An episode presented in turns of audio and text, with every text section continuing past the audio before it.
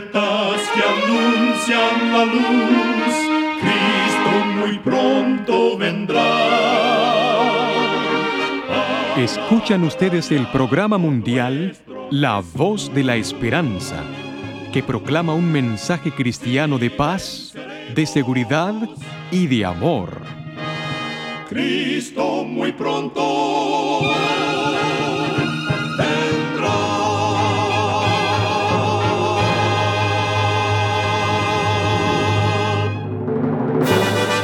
Queremos extenderles una muy cordial bienvenida a este su programa, La Voz de la Esperanza. Nos sentimos muy contentos de que nos puedan acompañar una vez más. El día de hoy tenemos preparado un programa muy especial para usted con música selecta y un tema relevante para estos tiempos de labios del pastor Omar Grieve. Esperamos de todo corazón que este programa sea de gran bendición para su vida. Y ahora presentamos a la nutricionista Necipita Ogrieve con el segmento Buena Salud. Su tema será Los frutos secos. Comer frutos secos como parte de una dieta saludable puede ser bueno para el corazón. Los frutos secos contienen ácidos grasos insaturados y otros nutrientes. En lugar de comer alimentos con grasas saturadas poco saludables, trata de sustituirlos por un puñado de frutos secos. La Asociación Americana del Corazón recomienda comer alrededor de cuatro porciones de frutos secos sin sal por semana. Selecciona los frutos secos crudos o tostados en lugar de los cocidos en aceite. Una porción de frutos secos es un puñado pequeño de una onza y media o 42 gramos de frutos secos enteros. La mayoría de los frutos secos parecen ser saludables. Sin embargo, algunos pueden aportar más nutrientes que otros. Por ejemplo, las nueces tienen un alto contenido de ácidos grasos omega 3. Asimismo, las almendras, las nueces de macadamia, las avellanas y las pecanas son otros frutos secos que parecen ser bastante saludables para el corazón. Recuerda, cuida tu salud y vivirás mucho mejor. Que Dios te bendiga. La voz de la esperanza, al grito del corazón, alcanza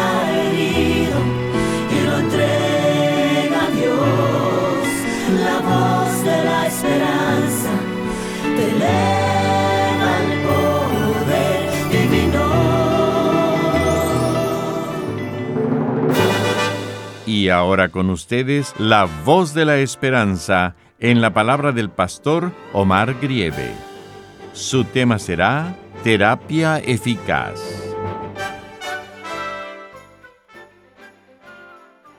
Queridos amigos oyentes, en el libro de Salmos, capítulo 37, versículo 8, dice, Deja la ira y desecha el enojo no te excites en manera alguna a hacer lo malo.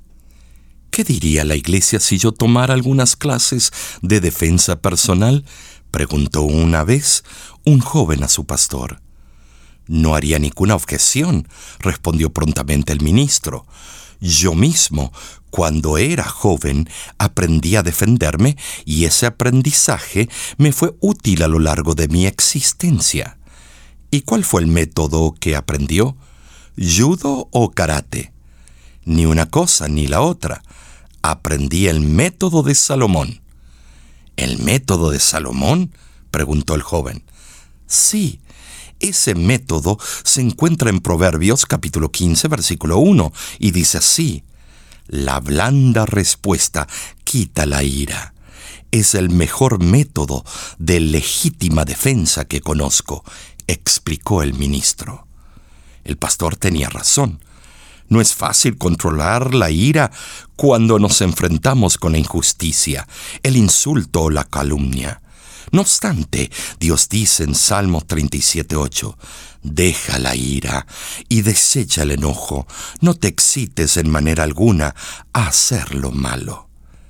Hay sabiduría en dejar la ira.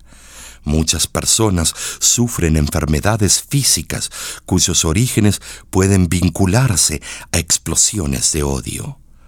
Cierta secretaria se quejó durante muchos años de disturbios digestivos. Consultó a médicos, visitó clínicas y se sometió a exámenes prolongados y costosos. Ninguna causa orgánica pudo encontrarse. El médico de la familia, sabiendo el gran odio que tenía hacia su jefe, percibió que su paciente sufría un problema neurótico y le aconsejó buscar un especialista en esa área, lo que le causó indignación. Poco después, su jefe fue trasladado a otro departamento y a partir de ese momento desaparecieron sus disturbios digestivos, lo que comprobó la causa de su enfermedad. Hay gran sabiduría en el consejo del salmista cuando nos aconseja dejar la ira y abandonar el furor. La ira revela la naturaleza animal del hombre. Hay personas que parecen ser bondadosas, tiernas y afables, hasta que son poseídas por una profunda indignación. Entonces actúan irracionalmente como lo hacen las bestias en el mundo de la selva. Sin embargo, el Espíritu Santo puede domar las pasiones del ser siempre que el hombre entregue su corazón a Jesús. Salmos 37:11 dice que los mansos heredarán la tierra y se recrearán con abundancia de paz. El profeta Isaías utiliza una metáfora excelente para ilustrar la vida de los redimidos. Se encuentra en Isaías 61:3, donde dice, y serán llamados árboles de justicia, plantío de Jehová para gloria suya. Hay en California ciertos árboles conocidos como las gigantescas secuoyas, que tienen más de dos mil años de existencia. Cuando los ángeles cantaron en las colinas de Belén, anunciando el nacimiento de Jesús, ya existían en California las secuoyas. En la península de la Florida existió un ciprés cuyos anillos de crecimiento indicaron que tenía más de 3.500 años de vida. Cuando Elías, con su voz de trompeta, censuraba los pecados de Israel, ya existían en Florida estos antiguos cipreses. Para desarrollarse hasta tornarse un gigante de la naturaleza, el árbol necesita suelo apropiado, suficiente humedad y abundante luz solar precisa estar protegido contra la furia de los elementos, contra la acción destructiva de los insectos y las enfermedades que lo debilitan. Un día, un gran árbol cayó abatido por un temporal. Aquel árbol, aunque majestuoso en tamaño, estaba podrido y hueco por dentro. Sucedió que años antes había sido herido y a través de una pequeña abertura penetraron los insectos dañinos en forma lenta pero constante, minaron la vitalidad del árbol que terminó caído y sin vida. Como acontece con los árboles, muchos son los factores que determinan nuestro destino.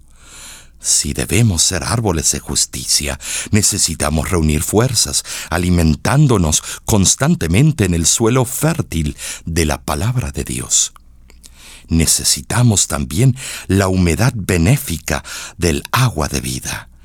Y necesitamos el calor saludable que procede de Cristo, el sol de justicia, para que seamos llamados árboles de justicia, plantío de Jehová, para gloria suya y si alguna tendencia condenable existe en nosotros, el Señor podrá cortarla e insertar en su lugar una nueva naturaleza. Entonces, produciremos buenos frutos del Espíritu. Así seremos, como dice Salmos 1.3 como árbol plantado junto a corrientes de aguas, que da su fruto a su tiempo y su hoja no cae. Bajo la granizada de palabras punzantes de acre censura, mantengamos un espíritu firme en Dios.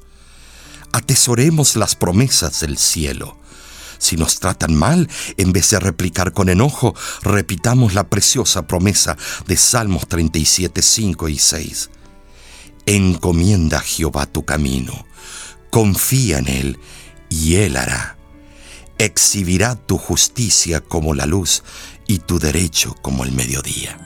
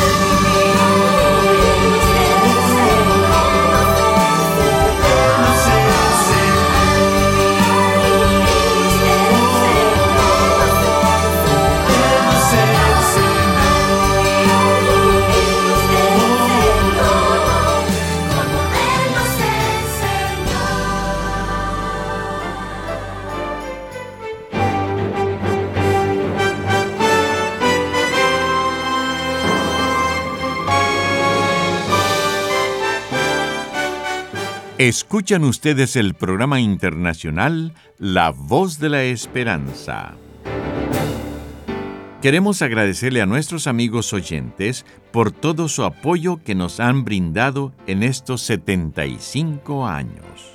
La Voz de la Esperanza es un ministerio cristiano sin fines de lucro, el cual trabaja para llevar mensajes cristianos de paz, de seguridad y de amor a todo el mundo. Si quisiera mandarnos una cartita solicitando algún material o pidiendo que se le incluya en nuestro círculo mundial de oración, lo puede hacer dirigiéndose a la Voz de la Esperanza, PO Box 7279, Riverside, California 92513. Si se encuentra en Estados Unidos o Canadá, nos puede llamar al 1-888 Tesoros, que es lo mismo que 1-888 837 6767.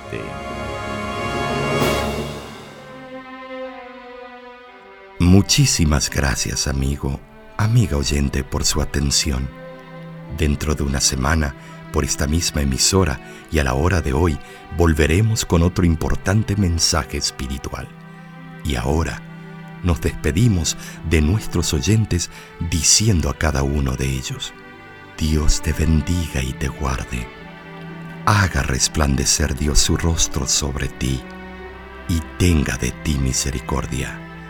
Dios alce a ti su rostro y ponga en ti